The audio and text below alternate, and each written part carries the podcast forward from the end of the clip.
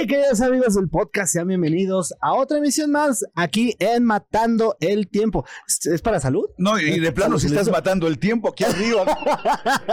Oye, sí, pues la verdad es que está bonito aquí para venir, echarte una siestita, una cervecita para todos los que están en casa, no lo recomiendo, pero digo, pues, una charlita No, con sí, recomiéndalo porque realmente, o sea, una cerveza al día es muy sana. De hecho, hay momentos en que recomiendan que las embarazadas se tomen Ah, una, sí, una claro, cerveza para diario. para- y, exactamente. y ondas ya metabólicas buenas, ¿no? claro, de eso se trata. Y chicos y chicas, hoy está con nosotros Juan Carlos Rueda. El jinete. ¡Ah! ¿Qué, qué, qué, qué- quién- que todo el mundo haber dicho, ¿y ¿quién es Juan Carlos Rueda? Porque nadie me... Por eso hice esa pausa dramática, ¿sabes? O sea, para que entrara como la musiquita, espero que la pongan ahí. Y ya después el jinete. Entonces, Así, ahora sí. entonces sí, ya aplausos. Exacto. ¿Qué onda? ¿Cómo estás? Un gusto estar contigo más. Oye, qué chido. Digo, muchísimos años de trayectoria. ¿Qué serán? ¿25? ¿30? Bueno, con el programa 28 y de, de locutor tengo 30. 30 años. 30 años. Oye, ¿cuánto ha cambiado la escena de ser Uh, locutor, muchísimo. cabrón? Muchísimo. Eh, Antes ser locutor era como si fueras a, este eh, eh, influencer. Ándale. ¿no? Hoy en día pues, ya no, ya, ya es otra cosa. A mí me gustaba muchísimo la onda que hacían estos Martín Hernández, Marta de Baile Ah, en aquellas épocas de este De WFM. W, eh, mucha creatividad se manejaba en, en la radio, ¿no? Era otro tiempo, era una época en la que la radio este, pues, tenía todo el poder y podías hacer lo que fuera y, y era viajar con la imaginación. Realmente lo que hacían en WFM fue eh, lograr que toda la gente se uniera a, a escuchar la, la radio este, con lo de El Pavo Asesino. El pavo ¿no? asesino, por supuesto. que estaba muy, muy chido. O sea, una época muy, muy bonita. Digo que no es la que más me gusta de WFM, Ajá. pero es una época muy bonita. Sí, no, que además, digo, es que sintonizaban como lo más este poser, pero la verdad, así, a mí las cápsulas que hacían se me hacían. Eran muy buenas, sí. O sea, aparte, bueno, O sea- Martín Hernández, eh, eh, Marta de Baile, Charo Charo, Fernández, ajá, claro. eh, el mismo Alejandro González Iñárritu, ah, claro. que eran parte de, de claro. Sí, sí, sí, sí. de hecho, sí, creo sí. que él era el gerente de esa, de esa estación. de esa, de esa, de esa calada de, de, de buenos locutores Ajá. que yo la verdad, no sé, yo creo que ya lo había dicho anteriormente, o sea, hoy hago esto porque yo escuchaba esas cosas.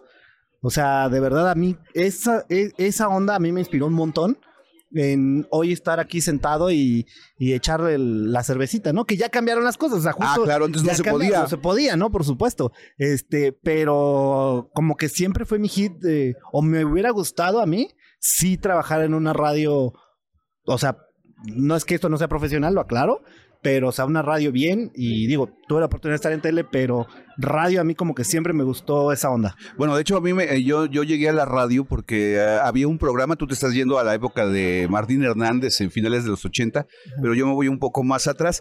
Yo veía un programa con mi familia que se llamaba Visitando a las Estrellas con Paco. Malgesto, que era un conductor ah, claro, que claro, después se hizo muy famoso porque él hablaba de la tauromaquia y entonces narraba las corridas de toros. Y en ese programa que hacía de Visitando a las Estrellas, iba a casa de, pues, las grandes estrellas de aquel momento. Y yo vivía al lado de la casa de Jaime Moreno.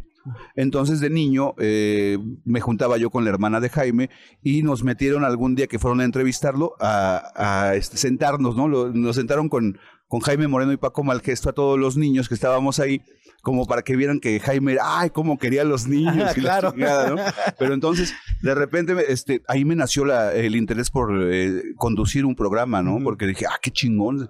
O sea, imagínate estar eh, platicando con los artistas, con la gente que hace, pues, que, que tu vida valga la pena muchas veces, ¿no? Claro, que pues probablemente son tus ídolos también. Claro. o sea, muy, muy, muy probablemente. Y por ejemplo, justo de esa época cuando empezaste a hacer radio, ahora que pues básicamente eh, tenemos nada de infraestructura, o sea, nada de infraestructura, me refiero a la infraestructura que de verdad se manejaba en esos lugares, ¿no? Bueno, O sea, es que los, ahorita lo los hacemos fierros en- eran otra cosa. o sea, Exacto. hoy en día lo puedes hacer con una computadora, con tu teléfono, con unas cámaras, y antes tenías que andar cargando con todo el... Con todo el equipo. El ¿Cuál- equipo. ¿Cómo, ¿Cómo te sientes de esa brecha, de ese cambio? No, bueno, pues es raro, imagínate, o sea, de, de estar en una cabina en donde este, veías el equipo y no lo tenías en, en todos lados. Hacer radio por internet era casi irreal, ¿no? Ah, claro. Entonces, poco a poco se ha ido dando y las estaciones por internet han ido creciendo. Pero, por ejemplo, a ti te tocó todavía la época de poner el vinil y- Ah, claro. o el cassette o el disco. O no sea, sé. de hecho yo empecé trabajando en una estación de radio como locutor operador. Entonces, este, tenías la ¿Pero qué es consola. un locutor este operador? Ah, bueno, pues, o sea, tú, este, de- conduces el programa y aparte pones las canciones, los comerciales y todo. Entonces tenía yo la consola, eh, un rack de- con diferentes, este, una cosa que era como un Super 8, que para la gente que no sabe qué es un Super 8, era un cassette grandote, grueso, y ahí ponías los comerciales, y entonces tenías que estar poniendo los comerciales y decir, ah, vamos a un corte, y entonces tenías que aprender, mandar ahí el botonazo, y era entretenido. Eh, eh, Es, es para los que bueno, estábamos haciendo un chiste, pero así, por ejemplo, es de vámonos con esta rola de, de Pitch Mode, no sé qué, y entonces entra Enjoy the Silence. Ah, o sea, cuando, cuando empecé, de repente me mandaron a hacer este. a dar la hora. Solo tenía que dar la hora en, en la primera estación que trabajé. Así de son las 4. Y entonces yo tenía que decir: Son las 12.15, sonido Z. ¡Amo! así tenía que hacerle. Y, y luego estuve eh, en, en estaciones de grupero. Originalmente empecé trabajando en estaciones de grupero. ¿Y, no te pasaba de, ay, es la voz de la hora? Ah, no, no, nadie, no, nadie te ¿Tú dices ubica. la hora? No, nadie te ubica. O sea, eh, es chistoso, pero nadie te ubica. Ya después, poco a poco, van conociendo tu voz, pero este nadie sabe que tú haces eso. Entonces empezaste con la onda grupera. Así es. ¿Y ahí qué sintonizabas? Eh, bueno, pues ponías lo que estaba de moda, no sé, mi banda El Mexicano, este, había uno que se llamaba Ezequiel Peña, ¿no? el, el Cheque Peña, entonces presentaba yo, aquí está el Cheque Peña, con una canción que era de Chayanne, que creo que se llamaba, este, Provócame, ¿no? Entonces, Claro. aquí está el Cheque Pe- Peña, provócame. Y pues ya anunciaba yo las canciones, o sea, pues, para eso era, ¿no? Claro, claro. o sea, yo quería claro. ser locutor, pero no, o sea, me gusta el rock, pero no había eh, estaciones de rock en donde me dejaran entrar, estaba muy cerrado, es un núcleo muy cerrado. Qué bueno Entonces, que, que acabas de decir eso. Ah, digo, hoy en día sigue siendo un núcleo cerrado. O sea, los tiempos en esa cuestión no han cambiado tanto. Realmente eh, radio y televisión sigue siendo así, mira, el núcleo chiquito y... eh, De eh, amigos, sí, ¿eh? Sí. sí, de amigos, porque no, no cualquiera entra. Y, y, por ejemplo, a ti, pues, ¿qué tan difícil fue de repente? Güey, ahora quiero hacer rock y pues tengo No, que... pues si te cuento te ríes, o sea, porque, o sea, yo, tra- yo trabajaba de Godín en una empresa que empieza con L y termina con L. Ok. Eh, es Este, League rosa, of Legends, ¿eh? Es, es rosa, ¿no? Sí, Rosa el... El, el logo de La- la de- imagen, de la empresa Ajá. Y Y, hace ventas nocturnas. hace ventas nocturnas. Exacto. Entonces un día en las vacaciones, este, le digo a mi jefe, ¿sabes qué? Me voy a ir de vacaciones, Eh, voy a tomar una semana de vacaciones. En esa semana me fui a, a preguntar qué se tenía que hacer para ser locutor y fui al sindicato de, de radio y televisión. Ah, que está por acá atrás. Eh, está aquí en la colonia Roma, exactamente. Está en la calle de Guatabampo. sí. Ahí está el sindicato. Entonces fui al sindicato, este, dejé mi solicitud y cuando dejé mi solicitud eh, vi que a un chico que estaba eh, en el lugar le dijeron, este, ¿sabes qué? El casting es en tal parte, ¿no? Y yo me salí, dejé mi solicitud, porque yo nada más dejé la solicitud, me salí y en el elevador me lo encuentro y le pregunto, este, oye, ¿dónde es el casting? Y ella me dice, no, es aquí en, en Avenida este, San Fernando, no sé qué número, eh, si quieres vámonos juntos.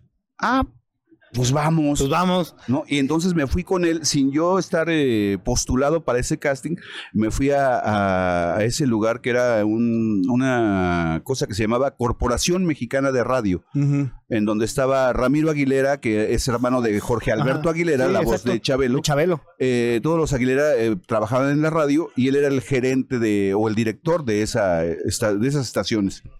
Y ya había, no, no te miento, había como 100 personas haciendo un casting.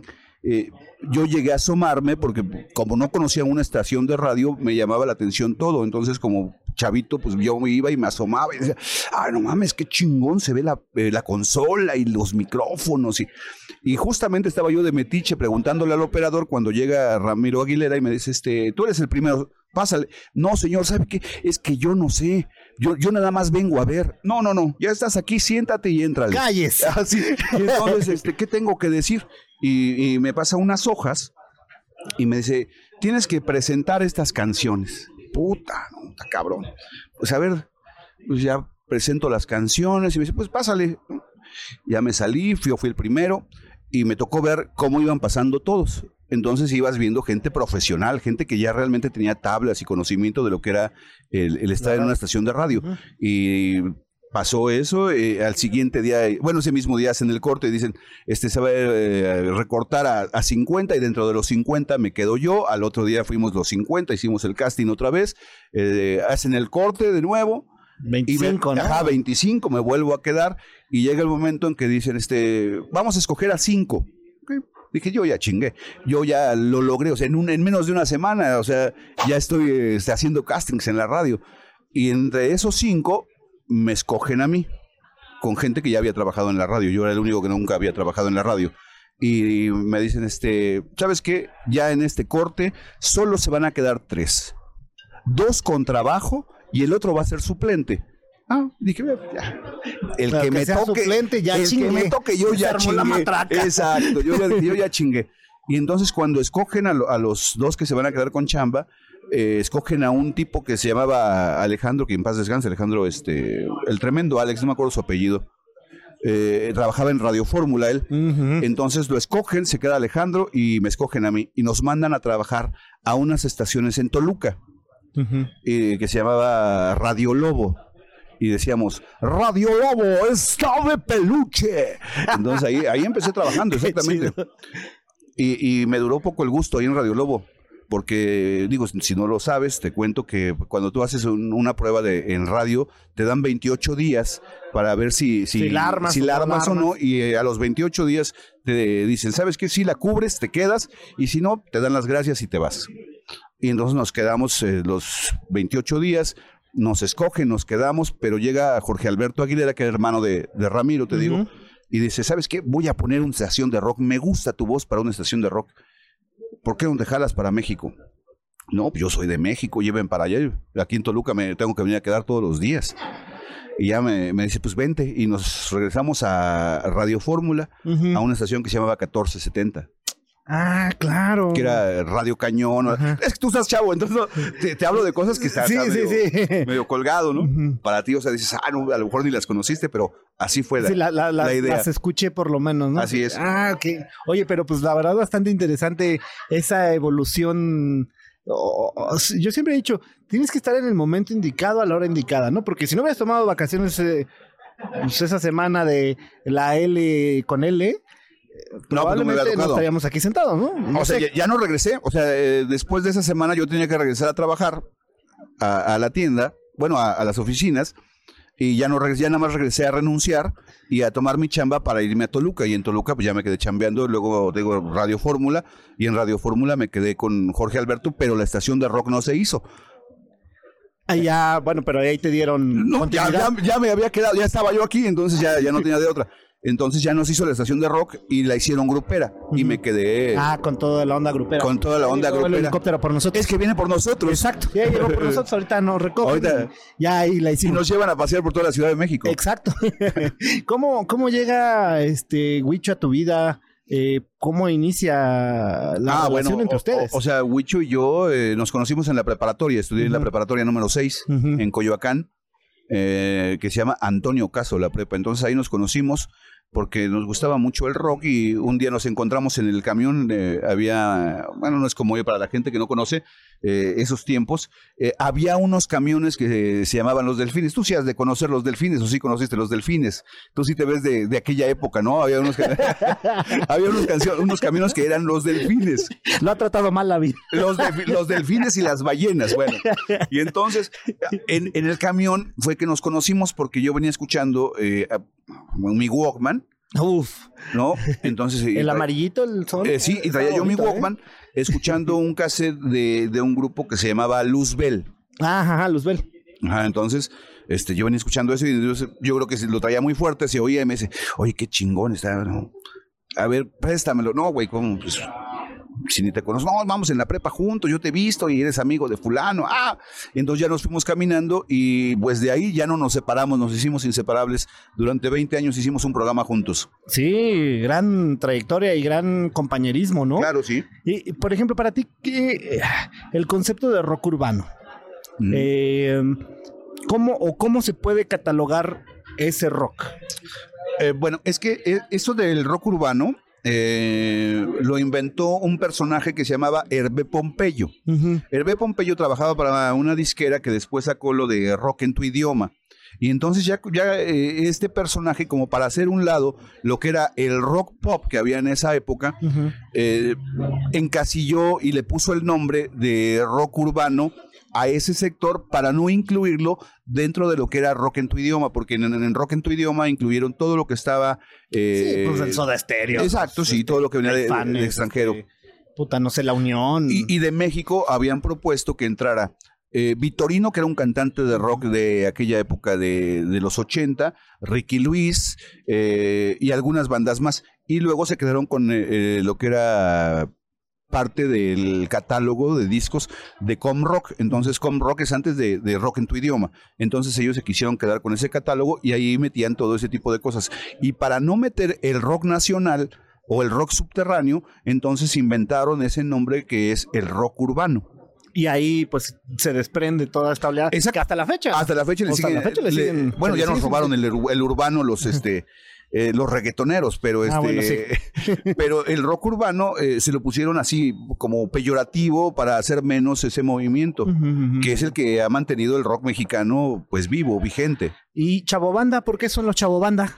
Ah, bueno, los chavos banda eh, es porque en los 80 había unas pandillas eh, muy importantes que se llamaban los Panchitos y los Buc, que eran los que este pues robaban en toda la ciudad y todo el mundo se espantaba porque había camiones completos que andaban por toda la ciudad este haciendo fechorías. Entonces por eso se llamaban chavos banda y vestirte como chavo banda era andar con los pantalones de mezclilla entubados, los tenis de bota, ¿no? Que no todo el mundo traía tenis de bota en aquel momento y generalmente los Converse. Eh, los, que no les alcanzaba para los Converse, que eran caros para aquel momento, entonces usaban una, una copia mal hecha de los Converse que se llamaba Super Faro. Entonces eran los tenis entubados, para hacer chavo banda tú tendrías que tener pantalón entubado, tenis de bota y playera sin mangas y el, per, el pelo a la, a la Charlie Montana, rapado de aquí Claro. y con la greña acá como levantada. O sea, sin mangas es este. Las- así como el chaleco, pero Ajá, sin mangas. o sea, te das cuenta que tú comprabas la playera y le cortabas las mangas o ya había playeras que venían sin mangas. Y de ahí ustedes adaptan ese. Eh, no, bueno, o sea, es que eso ya existía. O sea, ellos eran los chavos banda y así se vestían. Y era la gente que escuchaba eh, el, el rock pesado, como le llamaban en aquel tiempo. Eh, decían, ah, es que eso es rock pesado. Eh, escuchaban el rock de la banda. Eh, entonces era lo que ¿Cómo, escuchaban. como quién? Pues banda Bostic, escuchaban este Trolebús, escuchaban eh, pues bandas de ese tipo, ¿no? La Cruz de Tijuana y, y todo ese tipo de cosas que había en los 80. ¿Eres, este compadre de. Del mismísimo Lora, de Lalito, Tex. Bueno, de- eh, con Alex Lora algo muy chistoso porque estaba yo muy chavito y entonces era yo muy huevón en la escuela, en la secundaria. Y entonces mi jefa me castigó y, y me mandó a trabajar al taller mecánico de un vecino para que yo entendiera que tenía que ponerme a trabajar y que viera lo difícil que era la vida. Entonces, este, yo creo que pensaron que si me ensuciaba yo este, trabajando en un taller mecánico, eh, iban a decir, ¿sabes qué, güey? Eh, ya va, se va a poner a estudiar. Y pues no, no, no me puse a estudiar. Pero el taller era de, eran socios, eh, un señor que era el maestro Chavo, le decían el maestro Chavo, y Carlos Espejo, que Carlos Espejo es el primo de Alejandro Lora. Entonces yo ahí conocí a Alejandro Lora muy chavito, eh, con 12, 13 años lo de haber conocido. Y de ahí se, se hizo una buena. Pues, pues no primeramente una amistad, porque, o sea, pues él llegaba al taller a arreglar, en aquel entonces traía una Caribe verde, y entonces él llegaba a arreglar su Caribe verde con su primo, que era Carlos Mm. Espejo, y entonces, este, pues yo era el traidor de, de ahí del taller. Yo me encargaba de traer los tacos, de traer los refrescos, de, de- de- de traer todo ese tipo de cosas. Eso, eso es lo que yo hacía en el taller. Y entonces de repente él tenía una novia, no voy a decir qué novia, porque esa, esa este, actriz hoy en día. Uf. O sea, ¿para qué la quemamos? Entonces un día eh, me mandan por los refrescos, su novia me dice, este, vete por unos refrescos, sí, cómo no. Y ya fui por los refrescos, regresé, y exactamente cuando yo regreso, entro a la oficina y en el escritorio, así, a pierna abierta, y el otro colga, veo todo. Duro contra el muro. Duro contra el muro. Macizo contra el piso. Sí, sí. Así la tenía el Carlitos, el paz descanse mi Carlos Espejo, así la tenía. Y entonces dije, ah, cabrón. Y no, y me avienta un este, un bote, Zapatazo, "Sáquese, ah. sáquese de aquí, chamaco, ¿no? Y ya este, vi toda la, la acción, pero dije, ah, yo tengo que ser rockero también.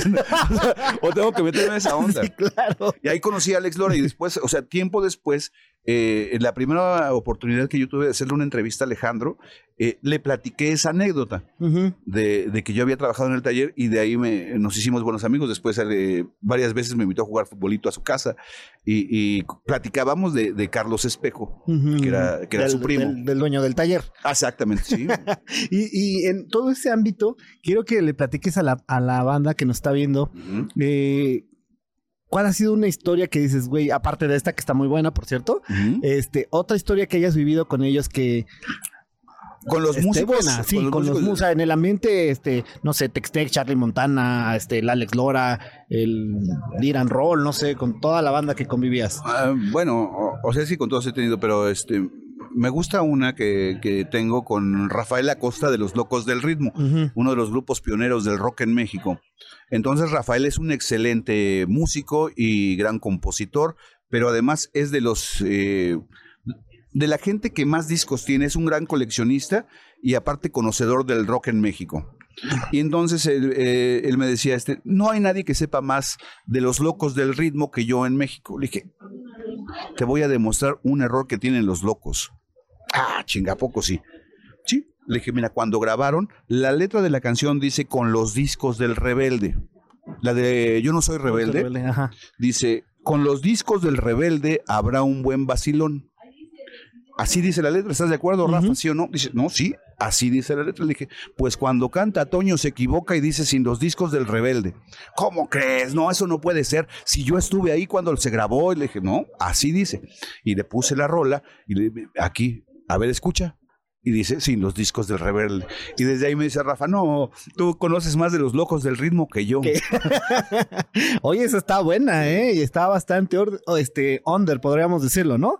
Oye, este, el beso, sacaco- el beso con sacacorcho, que siempre te suelen En el programa. pedir en el programa. ¿Eso de dónde nace o por qué? Pues no teníamos nada que hacer, güey. Entonces, o sea, Así es, pura gente sin que hacer. O sea, eh, eh, tú estás en la radio y estás encerrado, no tienes nada que hacer. Y entonces eh, tienes que inventarte algo. Y cuando empezamos el programa, Wichu y yo, eh, empezamos trabajando en una estación de noticias que no tenía nada que ver con el rock, pero fue el único lugar donde nos dieron la oportunidad. Entonces nos dieron chance de una de la mañana a tres de la mañana, en domingo, después de la hora nacional. O sea, como quien dice, ya era lunes, pero este, pues quién te escucha a esa hora. Entonces, eh, de repente nosotros poníamos música, lo mismo poníamos Doors, poníamos Beatles, poníamos, y entonces, pues nadie nos hablaba, nada funcionaba. Y un día se nos ocurrió poner rock nacional lo que todo el mundo ahora dice Charlie Montana. Bueno, nosotros pusimos eh, rock nacional, Peace and Love, eh, pusimos al, eh, lo que era el Three Souls, pusimos también al Trolebús y empezamos a poner esa música y empezó a llamar la atención. Y la gente empezó a llamar. Y entonces nos pedían saludos para las chavas y se nos ocurrió, pues vamos a mandarles un beso este bien tronado, porque empezó siendo un beso tronado, ¿no? Así era la, onda. Pero luego le aumentamos, eh, no, pues la gente se prendía, oh, mándame un beso, sí, cómo no. Y entonces ya- y dijimos, no, pues un beso con sacacorcho. Ahí está. Y así, así surgió el, el beso con sacacorcho. Y también teníamos el beso de tamal ¿Y ese cuál era? con, este, con cardita adentro. Ah, cabrón. O, o, eh, o el- el- el beso de, de camarón, Ajá. ¿no? También, eh, que pues, a la gente le gustaba porque era con repegón, ¿no? Y, y así, o sea, pues la banda te va llevando por donde es el, el Sí, por cotorreo, lo que- por lo lo- que le gusta. Ajá, claro, claro, claro, Y, claro. y yo creo que lo que le llama a la gente la atención es que hablamos con ellos, convivimos con ellos y nos sienten parte de, de su banda. Porque aparte actualmente son como el, el- el programa que sigue recibiendo llamadas, ¿no? O sea, llamadas así a la Bueno, old school. Es, es eh, suena jactancioso, pero este nosotros seguimos trabajando a la antigua. Ajá. pero eh, en la estación en la- para la que yo trabajo, en Reactor, este, la gente se olvida y se va sobre las redes sociales. Sobre Y- Twitter, por supuesto. Sobre Twitter, ¿no? Sobre el Facebook. Pero al final en, en Twitter, en Facebook, nosotros tenemos una respuesta muy buena. Pero aparte usamos el teléfono, que es lo que hacía la radio, porque es donde, en donde convives con la gente y, y tienes el contacto directo con ellos.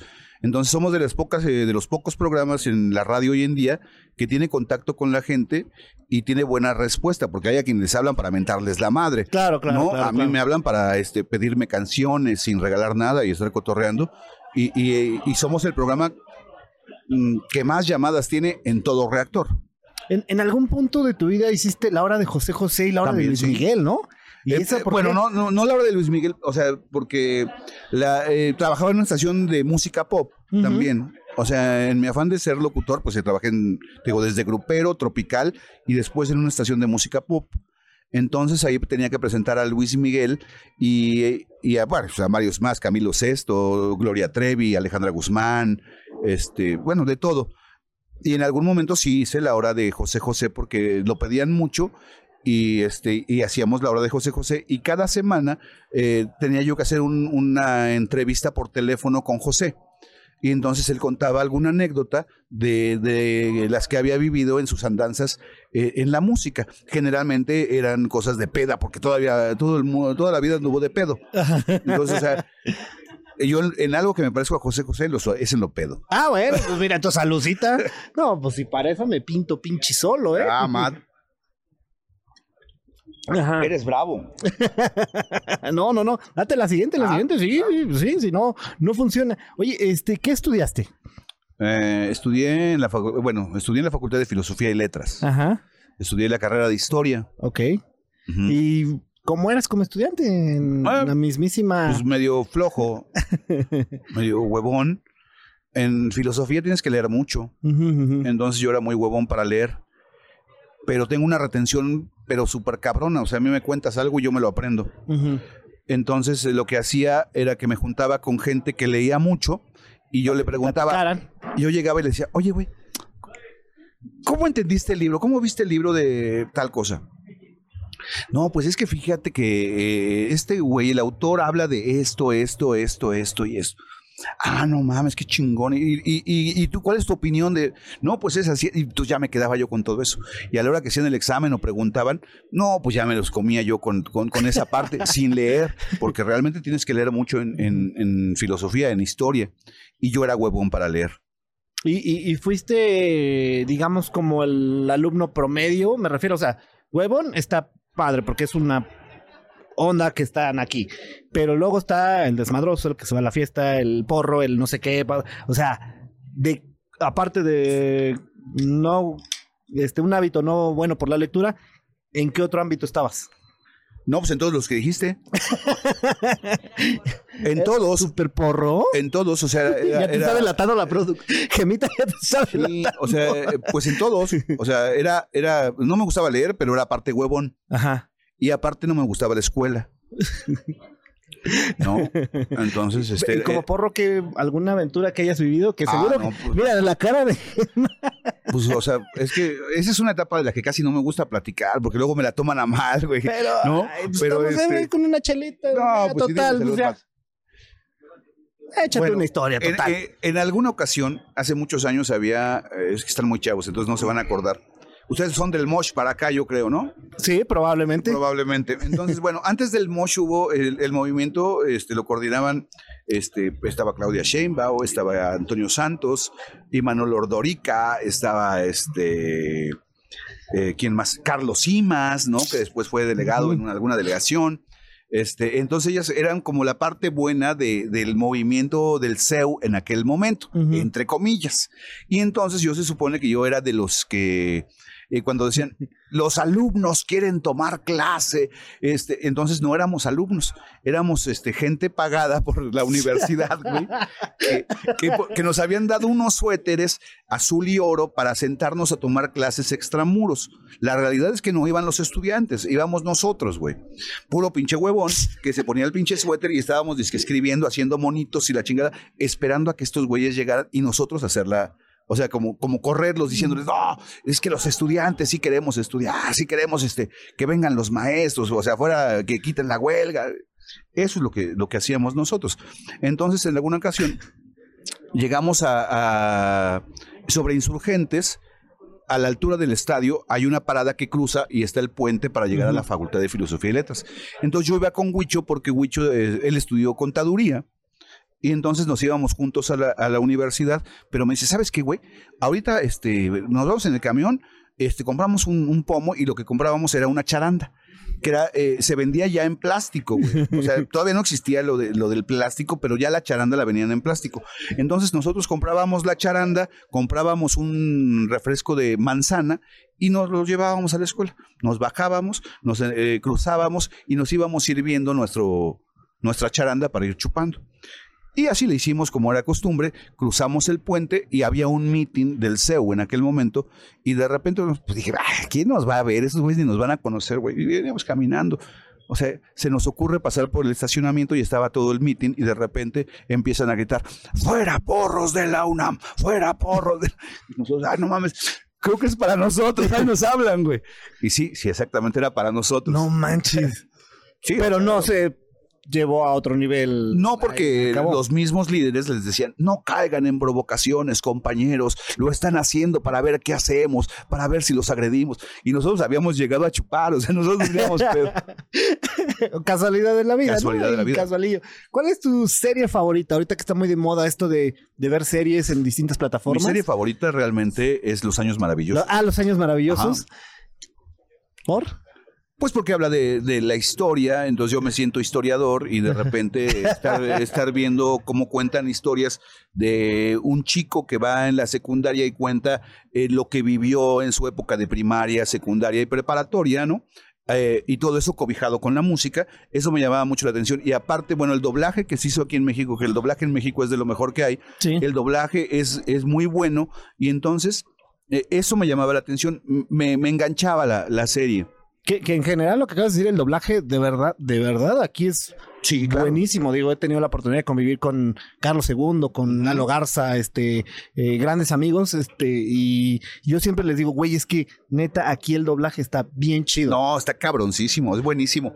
Y, y, digo, o sea, tú escuchas el, el doblaje, es más, a mí me gusta, digo, hay gente que lo, que lo va a criticar. Eh, eh, dicen que las películas se tienen que ver en su idioma original, pero yo prefiero ver las películas eh, dobladas al español. Una porque es mi idioma, ¿no? Y aparte porque quiero admirar el trabajo de, de estos locutores, ¿no? Entonces dices, ay, no, qué chingón es este güey. Le queda mejor la voz. Hay veces que, por ejemplo, a Rocky le ponen una voz como de idiota, ¿no? Que Sí. que, que sí lo ves y dices, oye, oh, oh, oh, entonces, no mames. Qué pinche creatividad para ponerle esa voz. O sea, creo que es de lo mejor el Y, doblaje. y en caricaturas, la verdad es que, digo, perdón, pero las caricaturas en el idioma en inglés parece como si las estuvieran narrando, ¿no? Ah, ¿No te exacto, has sí. fijado? O sea, es- a mí me da una ¿Te sensación acuerdas extraña. de Don Gato? Ah, sí, claro, ajá. Bueno, Don Gato es una de las, de las series más chidas. Y, y- y hay gente que, que Benito tuvo dos este, personajes que hicieron la voz de Benito. Sergio Bustamante y el Tata, Ujú. ¿No? Fueron los que hicieron la voz de Benito en algún momento. Y, ellos y- hacían y muchísimas aparte, voces. y según todo. yo, esa de Don Gato, creo que hicieron unos capítulos como exclusivos para aquí, para México, ¿no? O sea, de los últimos, creo que se estrenaban primero aquí. Una onda. Pero una temporada distinta, ¿no? O sea, digo, digo, yo tengo la, eh, la serie La, la, buena La- bueno, la- la original. Y sí, son, sí es el doblaje antiguo. Ah, sí, el chido, el bueno, bueno, Mm. bueno. Y, y, y de verdad que el, el doblaje, bueno, las caricaturas en, en inglés no puedo con ellas, ¿eh? No, puedo no puedo pues, ver una caricatura, caricatura, caricatura gringa, este, con el, o sea, el formato original, no puedo, o sea, no puedo, no, no puedo. Bueno, Tengo digo, que verla en español, la a mí me verdad. pasa, yo prefiero verlas en, en español. Pe- eh, ¿Película favorita? Mi película favorita es Los Guerreros. ¿Los Guerreros? Ajá. ¿Segunda película favorita? Eh, otra que se llama. eh, esta película se llama. Es que no sé cómo le pusieron aquí en México, porque ya ves que les cambian los Sí, nombres. sí, sí. Y es. eh, te voy a narrar la, la- la historia. Es, es de un güey que llega a rescatar a su novia porque una bola de motociclistas la raptan. Ella está cantando en un concierto de rock y, y la raptan. Y este güey llega y salva a la novia. ¿No? Entonces, esa, esa película me gusta mucho y sale William Defoe. Ah, y William Defoe. Actorazo ese men, Es ¿no? de las primeras películas que hizo Ajá. William Defoe. Y se- aquí en México le pusieron Calles de Fuego. Calles de Fuego. Ajá. No, si tienen la oportunidad de revisar el catálogo de William Defoe, todas, Y, Yo si me preguntas, una. mi tercera película favorita este, se llama Cry Baby de Cry Baby. Johnny Depp. La primera película que hizo Johnny Depp. Órale. Caricatura favorita, digo, aparte de Don Gato, me quedó claro. Eh, Los Picapiedra. Y de la nueva oleada de series, ¿qué ves? No, nada. ¿Nada? No. O sea, ni Doctor O sea, House, ni Malcolm, No, o sea, digo, bueno, los vi- vikingos. ah, vikingos, ah, Game of Thrones. No. No, no, no, no, no, no, no es así como tanto tu hit. Vamos a pensar que esto es una máquina del tiempo y tienes la oportunidad de viajar hace 20 años al pasado y te vas a encontrar contigo mismo. ¿20 años? Hace 20 años y tienes la oportunidad de encontrarte a ti mismo y de darte un consejo. No significa que quieres cambiar el presente. Es un universo paralelo. Ah, bueno, pues entonces, eh, ¿Qué, qué te dirías? güey, chingate ese güey que te estaba pidiendo la torta para que te metiera a la tele. ¿Sí? O sea, pero como no quise, entonces eh, todavía me dijo, nunca, nunca vas a llegar a la tele. Y aquí estoy, cabrón, nunca llegué a la tele. pero, pero no caí en sus redes. Eso es lo más importante. Que, pues, al final Eh, pudo ya, haber bueno, sido y- ya murió ese personaje, ya murió. En paz descanse. se puede decir el nombre. Sí, claro. Gerardo Alfaro, el que trabajaba con Patti Chapoy. Ah, claro, claro, claro, claro. Ahora vamos a ir en la misma máquina del tiempo y tienes la oportunidad de ser cualquier personaje histórico, el que sea, Ajá. en un mundo paralelo, no sé, este puta Gandhi, este Jesucristo soy. Jesucristo. Ajá. Órale, ¿por qué? Jesus. Güey, o sea, imagínate, es, es eh, eh, eh, yo creo que lo máximo. O sea, ver todo lo que hicieron, o sea, eh, estos güeyes por darle en la madre a un güey que quería ayudarlos. O sea, dices, no mames, ¿y cómo? O sea, hay que ver si todo fue real, ¿no? O sea, me gustaría ser Jesucristo. ¿Sí te vas a ser Jesucristo? Sí. Y en esta misma máquina del tiempo tienes la, la oportunidad de ser cualquier músico, el que sea. O sea, desde el mismísimo Mick Jagger, que me dijiste hace rato, hasta, no sé, ahorita J Balvin, si quieres, no sé, el no, que no, quieras. No me ofendas, ahí sí, J J Balvin. Pues ya está, ¿Cuántos Residente está enojado con ese güey. No, no, me gustaría ser Mick Jagger. Mick O Jagger. sea, si fuera músico, me hubiera gustado.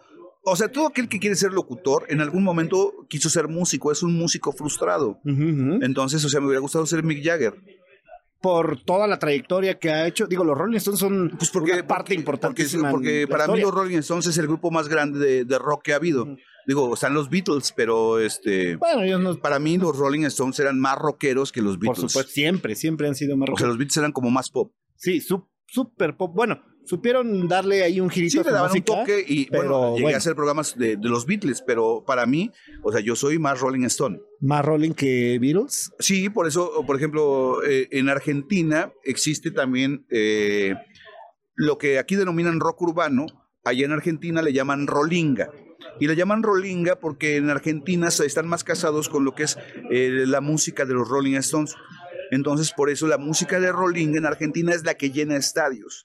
Eh, lo que nosotros vemos aquí de la música argentina es de, cosas muy pequeñas, de lugarcitos. Allá los rolingas llenan estadios y está cabrón. De hecho, hay un documental de Rolinga en donde tú puedes ver todo ese tipo de cosas que suceden realmente eh, en Argentina.